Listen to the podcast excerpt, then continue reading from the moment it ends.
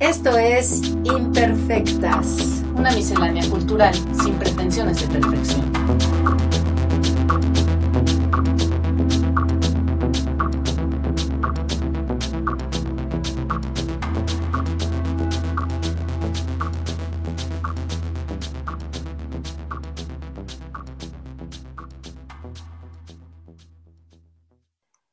Hola, esta es la edición número 9 de Imperfectas. Estoy aquí con un invitado especial, como en todas las ocasiones, pero este es más especial todavía.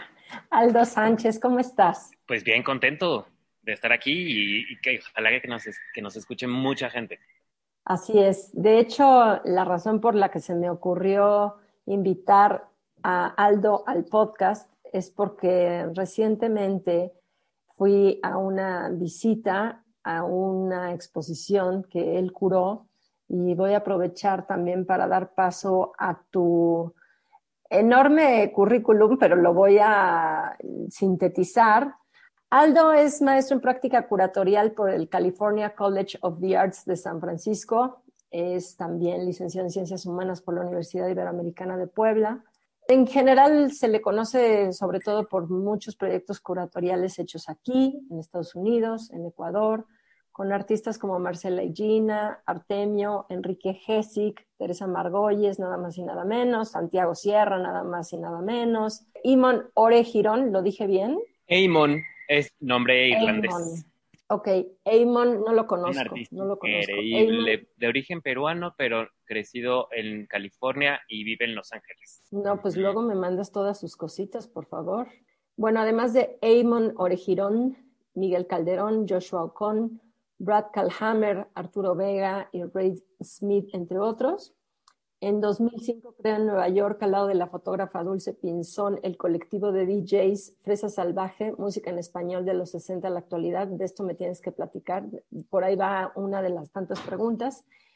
Y ha ocupado cargos de coordinación de programas en el Instituto Cultural de México en Nueva York de 2006 a 2011. Fue director de la Y Gallery en Nueva York de 2002 a 2013 desde entonces es director de difusión y relaciones públicas del Museo del Estanquillo, Colecciones Carlos Monsiváis.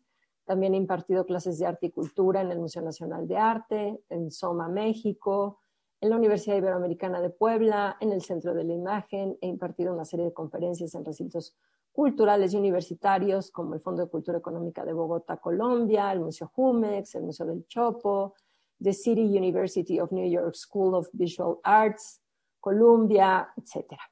Actualmente cura la exposición del Festival número 33 Internacional por la Diversidad Sexual para el Museo Universitario del Chopo, que se presentará en 2021. También coordina los diplomados en Historia del Arte Mexicano y Teoría del Arte Contemporáneo en la Academia de San Carlos UNAM. Y la razón por la que yo lo invité es porque me... hace unas semanas fuimos a una exposición en el modo. ¿En qué dirección específica está el modo? Es Colima 145, esquina Córdoba, en la Roma, en Hipsland. Ah, ok. Exacto, en Hipsland. Va de hablar del centro histórico, corazón de México, así se llama, pero a final de cuentas termina por ser una gran oportunidad para hablar del centro histórico como representante de una serie de cosas que se van desplegando alrededor de este pequeño sector y el más antiguo, ¿no? Incluso desde antes de la colonia. Se me ocurrió hacer esto, sobre todo además porque ¿hasta cuándo es que va a estar exhibida? Hasta la primera semana de marzo. Exacto. Entonces es creo una buena oportunidad con todo y que nos están instigando a no salir. Digo, lo bueno es que en el modo hay un aforo controlado, se hacen pues toda la serie de cosas que hemos venido haciendo de un tiempo para acá, como entrar con tapabocas, etcétera.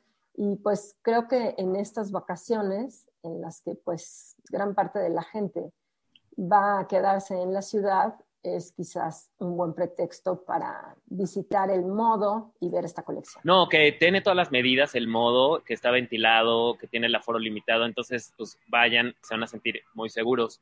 Y bueno, lo primero que podría decir de la exposición es que el título original iba, bueno, el título que yo había propuesto originalmente era Sábado Distrito Federal, el centro más chingón de América Latina. Por Chava Flores. Por Chava Flores y, bueno, pero ni siquiera de América Latina, perdón, de América. Es porque es el centro histórico más importante del continente. Pero además de importante en términos, en muchos sentidos, también el más, pues el más chingón, o sea, el más divertido, el más interesante, sui generis en todos los sentidos, ¿no? Por todo lo que sucede aquí, por cómo se escribe la historia de la política, de la economía, de la gente, de la cultura, de la sociedad, desde la fundación de la ciudad que ocurrió aquí hasta la mañanera de hoy.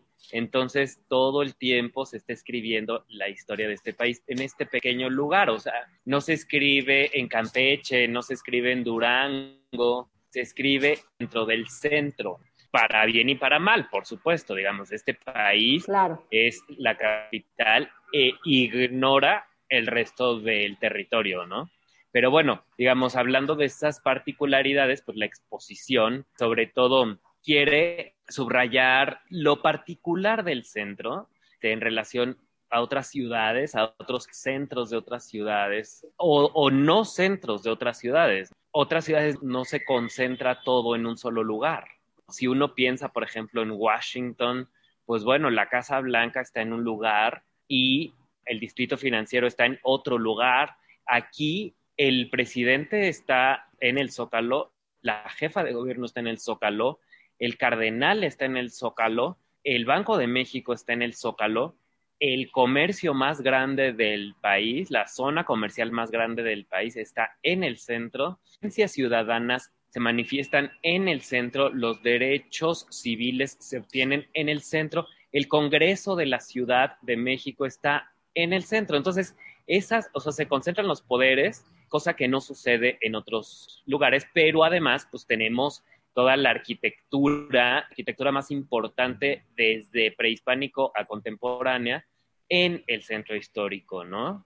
Claro. Desde el o sea, me refiero al Templo Mayor, me refiero a toda la arquitectura virreinal, a, toda la arquitectura del siglo XIX y a la contemporánea, o sea, digo, porque tenemos aparte grandes ejemplos de cada una, ¿no? Y de la contemporánea se encuentran también en el centro con la Torre Latinoamericana, que es una referencia para Latinoamérica, y con el edificio de la aseguradora La Nacional, ejemplo, ¿no? Entonces, es muy impresionante cómo el centro reúne las expresiones más importantes de la arquitectura nacional. Entonces, se concentra la arquitectura se concentra el espectáculo, ¿no? En, el siglo XIX y en el siglo XX, el centro era el lugar donde los artistas se tenían que presentar y era el lugar a donde la gente se venía a divertir.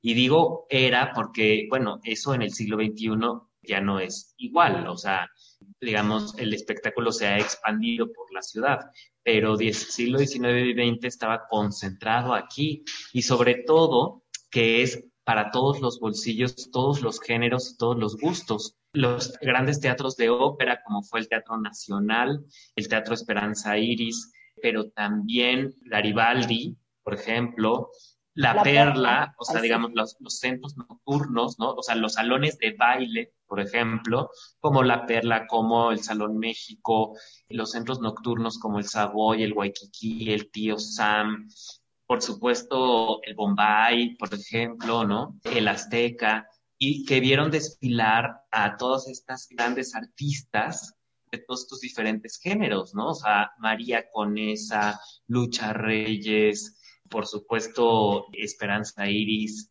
Ángela Peralta, y ya en los 60, ¿no?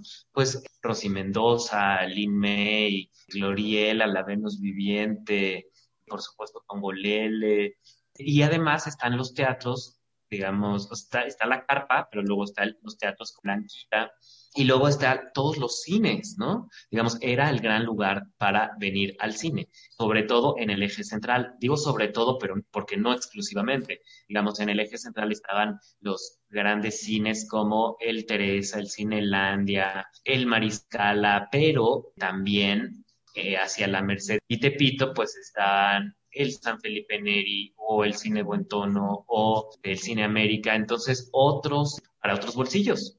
Y luego, pues las cantinas y las pulquerías que son han sido siempre un destino para el centro histórico. O sea, la gente viene al centro a una cantina en particular.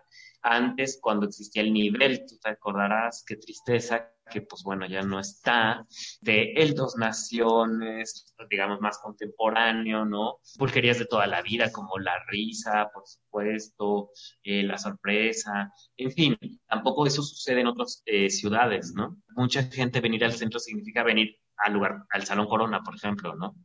O sea, digamos que es, es un, este, ya la gente se marca sus puntos de destino. Oye, y en tus investigaciones curiosas, no sé si es real o una leyenda urbana, esto de que, bueno, de entrada, cuando estabas mencionando la plancha del centro histórico, recuerdo muy bien cuando fui a Bogotá, en mi primer día de excursión, yo a todo el mundo le decía, el centro, el centro, el centro de Bogotá, el centro de Bogotá. Y cuando llegué a una plaza que supuestamente era el centro, dadas las proporciones de nuestra plancha, nunca pensé que ese era el centro, ¿me entiendes? O sea, dije, no, bueno, fue en un momento en donde me quedó clarísimo que la Nueva España era eso, la Nueva España.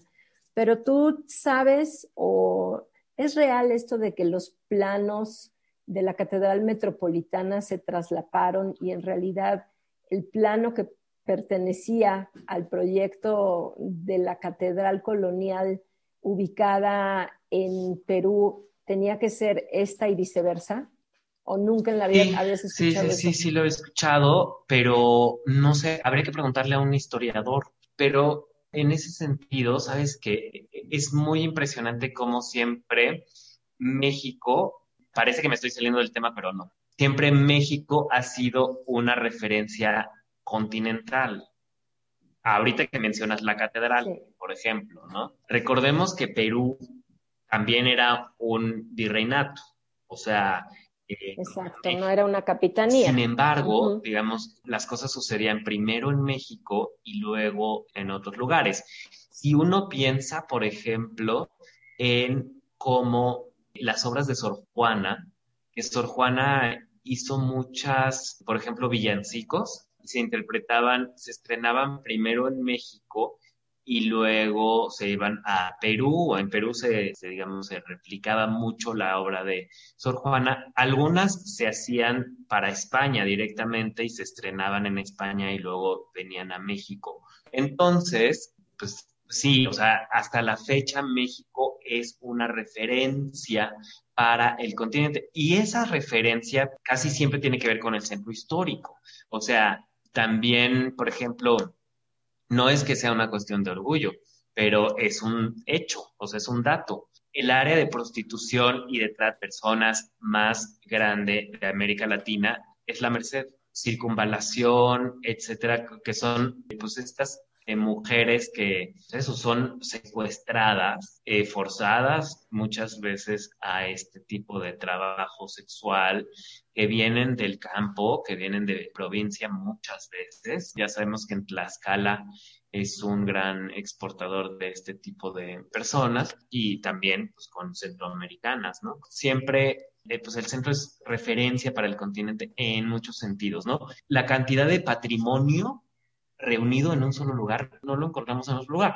Ahora, por ejemplo, si uno piensa en ciudades, hablando del entretenimiento, si uno piensa en ciudades como Nueva York, por ejemplo, hay un distrito del teatro, ¿no? Que sería Broadway. Y hay un, pero por otro lado, la ópera está en Lincoln Center, ¿no? Y por otro lado, el lugar de la música está más en el sur de Manhattan o en Midtown, por ejemplo, ¿no? Con los lugares legendarios de jazz. Pero el centro histórico concentra todo eso. O sea, digamos, el lugar más importante de la ciudad de jazz, que es el 5, está en el centro. Te insisto, la ópera está en el centro, los conciertos gratuitos en el Zócalo, ¿no? Esta tradición que ya se instaló desde finales de los 90, ¿no? Eh, de hacer estos conciertos gratuitos que dan desde Café Tacuba hasta Justin Bieber, o sea, ¿me entiendes? Entonces, esa diversidad que es apabullante y que es absolutamente única.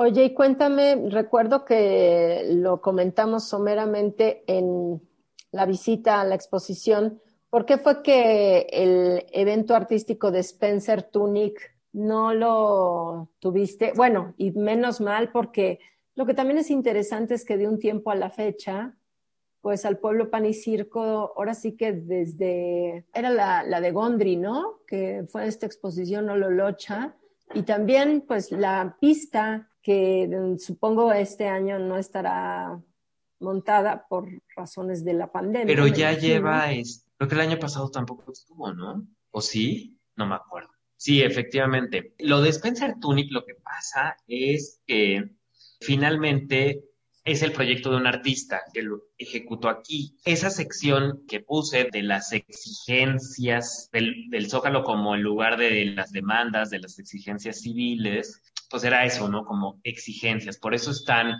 por ejemplo, los maestros del 99, el sindicato, los electricistas del ESME, Ayotzinapa, las mujeres 8 de marzo de 2020, el triunfo de López Obrador, un Día del Niño en 2001, o sea, cómo se utilizó el Zócalo para instalar un circo, los conciertos gratuitos, etcétera.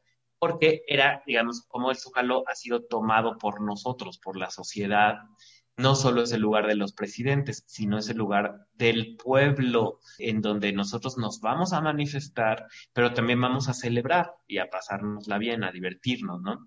Entonces, la, la, foto de Spencer Tunick sí tiene una, una carga simbólica muy interesante porque, bueno, son todos estos cuerpos desnudos enfrente de la catedral, ¿no? Eso no fue nada gratuito, que, que la catedral estaba atrás si tú ves, o sea, la toma no era, digamos, ni Monte de Piedad, ni Jefatura de Gobierno, ni Ejecutivo, o sea, ni Palacio Nacional, sino era la catedral. Pero, digamos, fue, pues, o sea, no, no fue una iniciativa ciudadana, sino, pues, era el proyecto de un artista en el que participó el pueblo, ¿no? Y ahora, esa misma sección es como un, imagínate, es pequeñísima muestra de lo que podría ser una gran expo acerca de las manifestaciones en el Zócalo.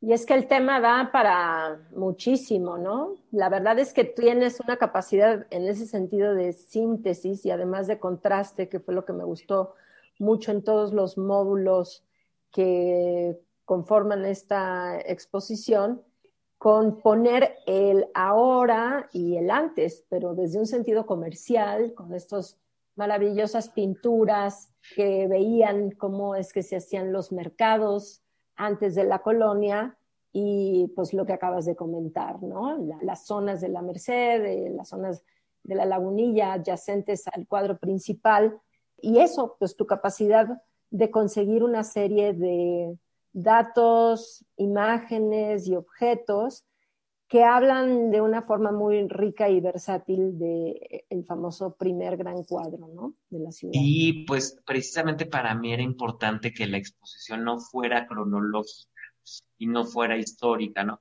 O sea, me interesa mucho cómo si, uno empalma los tiempos, el centro siempre se ha visto igual, ¿no?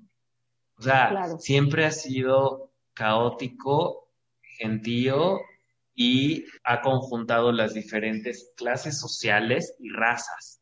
Entonces es donde todo mundo viene a algo, a lo que sea, ¿no? Y, vive, digamos, están las vecindades donde el con narcomenudeo, por ejemplo, ¿no? O las vecindades en, en, donde no entra la policía, por ejemplo, ¿no? Digamos, los, en donde los ladrones de a pie se esconden y ya no, ahí no puede entrar la policía porque no entra. Y por otro lado está una de las casas de Carlos Slim, por ejemplo, en la calle de Donceles, esquina con Marconi, y bueno, pues parece que es la casa favorita de Slim. Slim es totalmente del centro y por eso, digamos, creció aquí, su familia es de la Merced y por eso precisamente es que tiene tanto apego aquí, ¿no? Entonces, digamos, están todas las clases sociales Y como acabas de decir, los asentamientos migratorios importantes como la de los libaneses o los judíos, la primera sinagoga, en fin, ¿no? Quizás eh, una de las más importantes estaban allí. O sea, todo se movía alrededor del centro y tengo entendido que Slim incluso con esta idea de las rentas congeladas tenía un proyecto que podemos ver, por ejemplo, en el corredor Regina, de hacer una especie de downtown a la gringa, en donde de pronto vivir allí sea no súper barato, sino que extremadamente caro. Aunque bueno, me parece que es algo tan complejo que creo que difícilmente se podría hacer, ¿no? De la manera en como Slim se lo imaginara, ¿o tú qué opinas? Yo llegué a vivir aquí hace siete años, entonces cuando López Obrador hizo toda esta renovación del centro histórico, pues yo estaba viviendo en Cholula y luego en San Francisco. Entonces, digamos, yo no lo viví, ese principio de la transformación, pero edificios precisamente como el que yo vivo, es en 5 de Mayo y Motolinía, pues ha sido, fue el primer, es de Slim y fue el primer edificio en habitarse de, de acuerdo a lo que me cuentan a los vecinos, ¿no?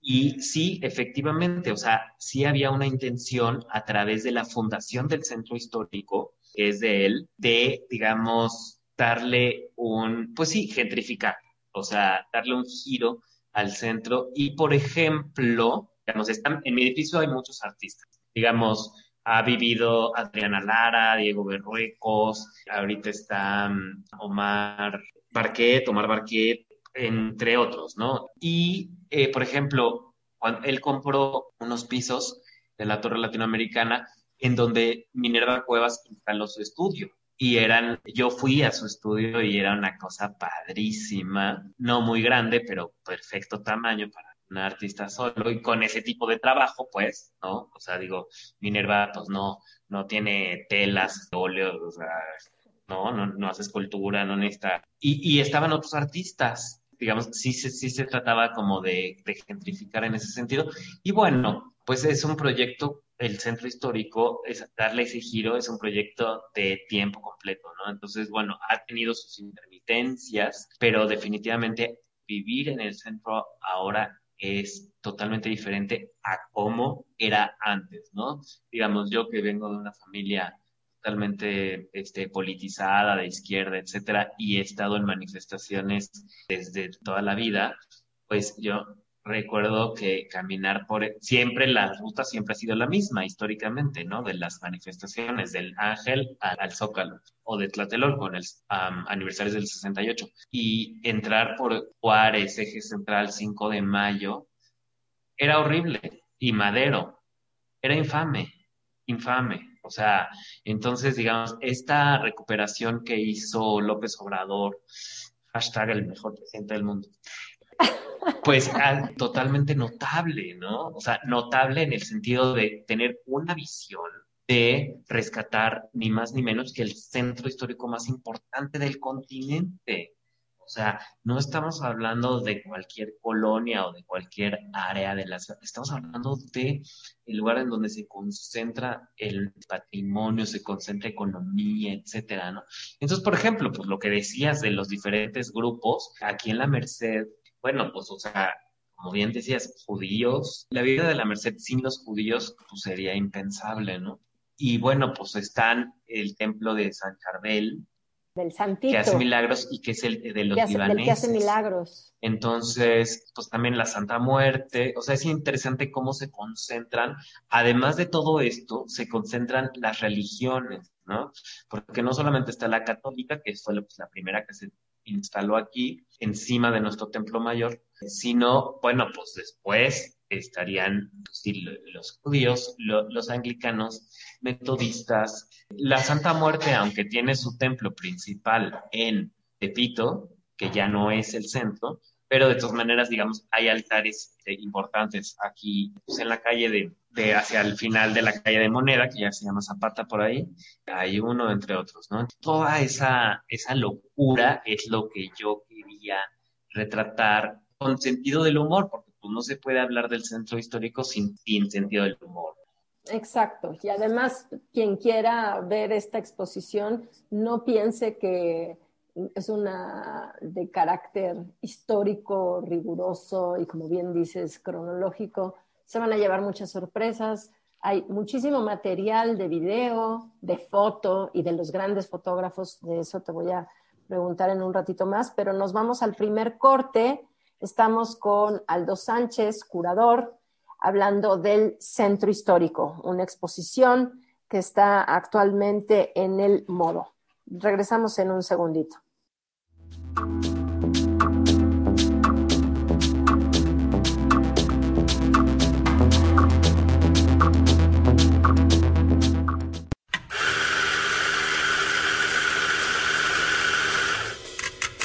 Expreso doble, cortado, americano, latte, cappuccino, black white, cold brew.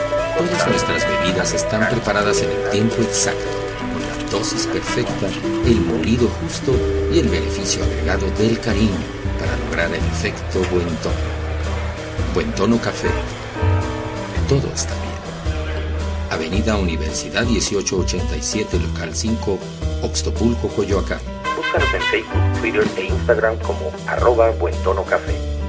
Ven por un café a buen tono. Café cantante.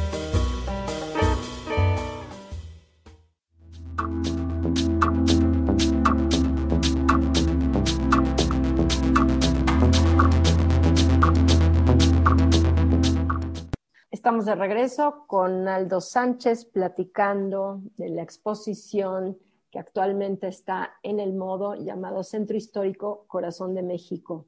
Te quiero preguntar, Aldo, ¿cuáles serían tus piezas favoritas de la exposición y qué pieza pues lamentas no tener o que por cuestiones de carácter curatorial pues era difícil, porque luego es interesante hacer el recorrido de las peticiones, las búsquedas. Nuestro gran amigo Omar Gámez tiene un libro padrísimo sobre todo lo que alberga el castillo de Chapultepec que nunca se ha visto y ya puedo imaginarme las bodegas del Museo de Antropología y de muchos otros. Entonces, ¿qué me podrías tú decir al respecto? Pues mira, la verdad y lo que me sorprende con todo y mi carácter obsesivo, la verdad es que quedé muy satisfecho con el resultado final. Pero sí te puedo contar ideas que estaban en un principio. Por ejemplo, en la parte del escudo nacional, mi idea inicial era presentar una serie de objetos comprados porque la colección del museo tiene otras maravillas, pero no necesariamente estas, serie de objetos comprados que tuvieran el escudo nacional, o sea, para hablar de cómo ha trascendido esta imagen. Es decir, cachuchas, llaveros, plumas, toallas, sábanas, cobijas, todo, o sea, cómo, cómo se está presente en esos objetos cotidianos. Y para hablar también, pues, por supuesto, del tema de la piratería. Pero bueno, al final eso no se logró y creo que quedó muy bien esa parte del escudo nacional. Quedó como más solemne, pero muy interesante para mí, ¿no? Lo que quería subrayar era como cada régimen hace alguna transformación o vamos del escudo nacional o mejor dicho lo manosea, ¿no? Es decir, este le cambia el águila con el pico a la izquierda, a la derecha, con las alas abiertas, cerradas, le quita un laurel, le pone un encino, le gorro frigio, pero también como el escudo nacional está eliminado, borrado totalmente todo rastro indígena. Y eso para mí es muy significativo porque no debemos de olvidar que este es un país absolutamente mestizo en donde lo indígena no existe. Lo indígena está totalmente ignorado. Y bueno, me refiero a que me refiero a que el escudo nacional se compone de esta imagen fundacional, ¿no? Del águila posándose en el nopal. Entonces, el nopal sale de un corazón, del corazón de un guerrero mexica, y ese guerrero que está del Teocalli sagrado, que está en las representaciones de ese momento portentoso que, presencian los mexicanos antiguos, absolutamente eliminado del escudo nacional, ¿no? El símbolo de la guerra que trae en el pico el, el águila, pues se sustituye por la serpiente. Entonces, digamos, todo lo indígena está ignorado ignorado desde el escudo nacional y que va a ser muy sintomático de este proyecto de nación, en donde yo creo que eh, los indígenas, pues no, no, yo creo, sino más bien los indígenas estaban más reconocidos y tenían más derechos durante el virreinato que durante el México independiente. Entonces, en el siglo XIX, no solamente este país lo hacen mestizos, entonces, lo indígena nunca va a entrar, o sea, no, no cabe, no tiene cabida ni en la Constitución y tampoco para el México postrevolucionario, ¿no? Eh, porque la revolución también la hacen, no la hacen los indígenas. Y bueno, pues como dice Carlos Monsiváis, pueblo eres y en póster te convertirás. Entonces, digamos, el pueblo, los indígenas, los campesinos, pues mientras sean en una escultura de Magaña o en un mural de Diego Rivera, o en una foto de Antonio Turok, pues está perfecto, pero que no crean que van a tener derecho, tampoco, tampoco abusen, ¿no? Ni que son, ni que van a ser mexicanos en algún momento, oye, espérate, no. Aquí los mexicanos son mestizos y nada más, ¿no? Con todo y lo problemático, además, que esa acepción tiene, ¿no? En donde a final de cuentas mestizo significan más bien a lo largo del siglo XIX la continuación de un mito fundacional, ¿no? Alrededor de la cual se desarrollan también otra serie de mitos, porque, bueno, hoy por hoy están también los white sicans y los que no se sienten mestizos en absoluto.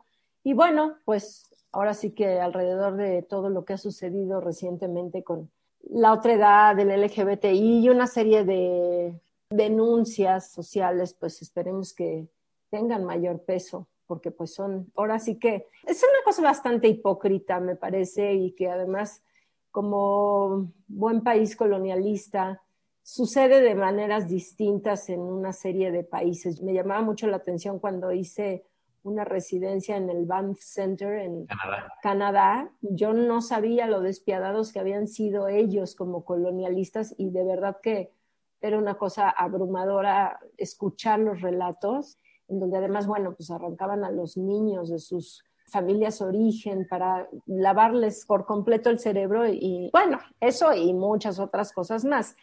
Pero lo que me daba mucha risa es que cada vez que se abría un acto, ni necesariamente solemne, es, o sea, desde un concierto, siempre ellos recordaban y recordemos que estamos en el suelo de las Ten Nations, ¿no?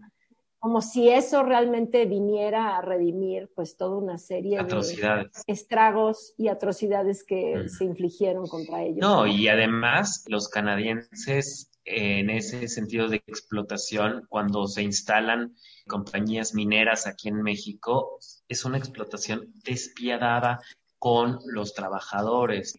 Bueno, incluso mandan sicarios en contra de quienes reclaman el derecho a no intervengas en mi agua, no intervengas en mi territorio, ¿no? Mandan personas disfrazadas de narco para eliminarlas, pero es que es, muy parecido a lo que sucede, por ejemplo, con los antiguos británicos que están de pipa y guante a la hora de cenar, pero haciendo una barbarie en todo lo que viene a ser la Gran Bretaña, es un poco eso, ¿no? Adentro de Canadá, sí, no vayas a tocar ni llevarte la piedra del parquecito, cuidado con la, el venado, la abeja, la ardilla, pero una vez afuera hacen todo y más. No, bueno, y los británicos ya ni se digan, ¿no? Pues, o sea, más expansionistas más horribles, ¿no? Pero, pues, ya nos estamos desviando. Ya nos estamos desviando, pero sí, bueno, lo que tú me decías de que lo que no pudo estar o, en la exposición, pues uno era eso, ¿no? Lo del, digamos, esta especie de chunches con el escudo nacional, ¿no? Y por otro lado, también un préstamo que nos iba a hacer el Templo Mayor, que era unas este, esculturas que hallaron en el Templo Mayor. Era una serpiente, pesaba 200 eh, kilos. Entonces, bueno, era complicado y caro, etcétera, traerlo, pero, pero en fin, era una serpiente enorme, luego una rana en piedra, unos pececitos blancos y un corazón en piedra, así, del tamaño de una mano. Ese momento portentoso que presencian los mexicas se componía no solamente del águila posándose en este nopal que surgía del corazón de Copil, de este guerrero, sino que el agua cristalina del lago era parte de lo, de lo extraordinario de ese momento, peces blancos, ranas, y por eso era tan importante este préstamo de, del Templo Mayor, porque eran piezas del siglo XVI que encontraron ahí enterradas. Los peces blancos son una maravilla, o sea, son unas como de concha nácar, chiquitos, como tipo charal, y la rana era divina y el corazón era muy impresionante porque no es la representación que conocemos del corazón, sino eh, la manera en que se representaba, que era muy interesante, prácticamente con las, digamos, venas, en, fin. Saltadas. Y ya, pero la verdad es que yo quedé muy satisfecho con la exposición, o sea, ¿Cuál sería tu pieza favorita? Pues tal vez me gustó mucho cómo quedó, cómo se resolvió esa parte de la, en la parte del espectáculo, pues son impresiones en una tela blanca, ¿no? Sí. Porque muchas de las fotografías que lo que se, hizo ahí fue escanear el material fotográfico y hemerográfico y, e imprimirlo, algunas ampliándolas, otras reduciéndolas, etcétera, ¿no? Para que se aprecien mejor. Y específicamente la parte dedicada a los centros nocturnos conseguimos gracias al préstamo de María José Cuevas, quien hizo pues, la película Bellas de Noche, por eso ella tiene todo este material. Esa parte me encanta cómo quedó, podría decir que es como mi pieza favorita, ¿no? Entonces es una conjunción de fotografías de estas artistas como la princesa Lea o Rosy Mendoza actuando y los anuncios en el periódico de todos estos antros, ¿no? Eh, bueno, y con fotos del Regis, del Capri, etcétera, porque para mí, pues es toda una época que conjuntaba, ¿no? Diferentes clases sociales, un gusto, una estética, el burlesque, lo que podríamos llamar bueno, las vedettes y lo que podríamos llamar las encueratrices, ¿no?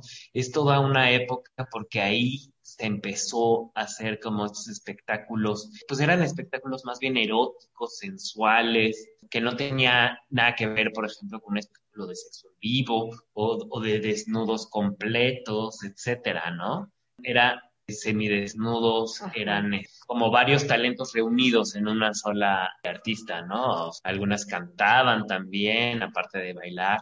Y bueno, la princesa Lea tenía este espectáculo que se hizo famosísimo, giraba en una copa de champán tamaño humano, ¿no? En el que se cubría con espuma de jabón. Entonces, y nunca le veías la panocha, ¿no? O sea, entonces eso, e, ese era el gran talento, ¿no? así de cómo le haces, tenía una suerte de trucos para hacerlo. Entonces, bueno, eso, eso a mí me encanta, ¿no? Y, increíble que todo eso se concentrara en el centro, ¿no? O sea, ese tipo de antros no, no estaban en otras partes de la ciudad más que aquí.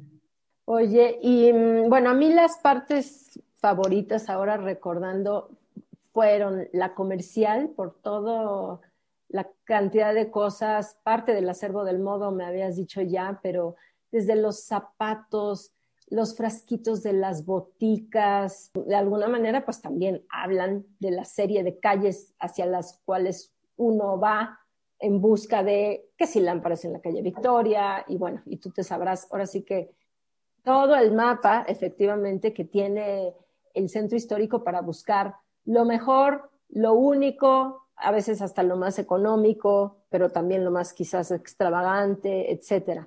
La otra parte que me encantó fue la de la cuestión social, ¿no? Como lo que acabas de decir, el centro que se utiliza para hacerse voz, nosotros, ¿no? De los que somos mexicanos, el espacio público que también es de protesta. Y en este sentido, y antes del siguiente corte, tienes también una gran cantidad de material fotográfico de renombradísimos fotógrafos. ¿Nos podrías comentar? Porque de, muchos de ellas son incluso fotos emblemáticas que muchas personas reconocerán. Sí, fíjate que fue una, una cosa muy afortunado encontrar estas obras gracias a la generosidad de colecciones públicas y privadas. Tenemos, son como 23 colecciones de las que hicimos préstamo. Imagínate, o sea, una locura, la verdad. Ya sabes, de pesadilla de jurado. pero, pero la verdad es que tú las ves y dices, no, pues esto no podía no estar. Entonces, sí, o sea, de los grandes fotógrafos, por ejemplo, Manuel Ramos, que es este fotógrafo totalmente, pues podemos decir que totalmente olvidado, ¿no? Por la historia del arte. Los fotógrafos lo conocen, pero los que no somos fotógrafos especialistas en fotografía, no, ¿no? Que retrató el México del siglo XX, ni más ni menos, ¿no? Eh, tenemos, por supuesto, Agustín Jiménez, este otro fotógrafo que es un poco más conocido, pero también bastante ignorado por la historia del arte, ¿no? Antonio Caballero, también, que con su generosidad, pues prestó fotos padrísimas, tanto de vecindades como de mercados. La colección de, Carlos Villasana también, que es este coleccionista de fotografía y cronista de la ciudad, extraordinario, ¿no? Pero de nombres, pues tenemos algunas fotos también de Francis Salis, de esta libro que hizo para el, sobre el centro histórico en colaboración con Carlos Monsiváis. Tenemos a Fersho Escárcega, que es un artista eh, más contemporáneo, a Pablo López Luz, este jovencísimo, porque es de mi edad. Jovencísimo. Fotógrafo que hace estas, esta serie de escaparates de tiendas en el centro. Francisco Matarrosas, que súper generosamente también nos prestó grandes piezas. Carlos Franco, que ha retratado toda esta parte de las manifestaciones en el Zócalo, de los conciertos gratuitos. Qué bueno que lo mencionas, porque una cosa también distintiva de la exposición es que no es una exposición de originales, no es una exposición exclusiva de originales. Hay originales maravillosos que nos prestó el Museo Nacional de Historia, el Franz Mayer, el Museo Nacional de Arquitectura, por mencionar algunos, ¿no? El Museo del Estanquillo, pero también hay muchas reproducciones fotografías que no estamos mostrando las vintage, sino estamos mostrando copias de pinturas que pertenecen al Museo Nacional de Historia o de códices o mapas que son reproducciones digitales, etcétera, porque para mí era importante, digamos, esta es una exposición de la visualidad del centro histórico, o sea, me interesa mucho esa manera en que el centro ha generado imágenes constantemente desde su fundación con el águila y la serpiente, de nuevo, hasta las casas de campaña volando por los aires en el zócalo, ¿no? pero estas imágenes se generan y continuamente en el centro histórico. Entonces, para mí eso era lo importante, la visualidad, o sea, imágenes. Si no, no necesariamente tiene que ser la obra original, o sea, hay obras que no salen de museos, hay obras que no cabrían en el modo, hay obras que no podríamos logísticamente trasladarlas, pero no, importa, ahí está la imagen y eso es lo que trata, ¿no? De presentar esta serie de estampas o más bien de destellos de la historia de México, porque es una historia que tiene que ver con un cuestionamiento de la historia oficial a la vez que contar la historia de nosotros, de la gente, del pueblo, o sea, de los que vamos al centro. que queda de manifiesto también con esta exposición es que el producto más vendido y más popular del centro histórico es la nostalgia. Digamos, es un lugar en donde uno viene, todos tenemos una historia aquí, o sea, desde alguien más chavo, que a lo mejor vino al concierto de, de Shakira, por ejemplo, ¿no? Hasta las manifestaciones. Las manifestaciones, ¿no? O sea, como acabó la del 20 de noviembre de Ayotzinapa. Sí, exactamente. O sea, yo estuve aquí en la campaña de, de Cuauhtémoc Cárdenas. Entonces, imagínate, o sea, yo me acuerdo perfecto de sus discursos somníferos totalmente en el Zócalo, ¿no? O sea, pero todos teníamos la esperanza de que esto iba a cambiar y bueno, pues se cayó el sistema, ¿no? Todos tenemos una historia aquí. Los sombreros que te compras desde los, la dulcería Celaya, Tacuba, que... El malísimo café Tacuba, porque es malo. ¿Cómo se llama el de mariscos?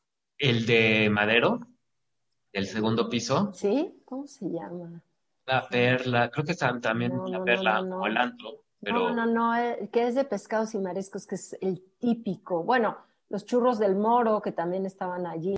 los churros del moro. Ajá, como dices, el Salón Corona, que se hizo muy en su popular. momento el prendes. El pre- sí, exactamente. o sea, es la tradición absoluta, ¿no? Aquí, bueno, todavía quedan grandes restaurantes como el Casino. Español, ¿no? O lugares con, con mucha tradición como la Hostería de Santo Domingo. Y, y bueno, pues, o sea, aquí te vienes a comprar tu tío de 15 años, el ropón para el bautizo, todo lo puede encontrar uno aquí, las lámparas, como tú decías, o sea, como decía Carlos Monsiva, es el que nada tiene. El Danubio era el que se me había olvidado, el restaurante Danubio. El Danubio, que todavía existe, sigue aquí, las tortas roble en la Alameda. Todos hemos, no todos, pero muchos de hombres hemos ligado en la Alameda, cuando antes de que Marcelo Ebrard la remodelara, pues ese era el gran lugar de ligue.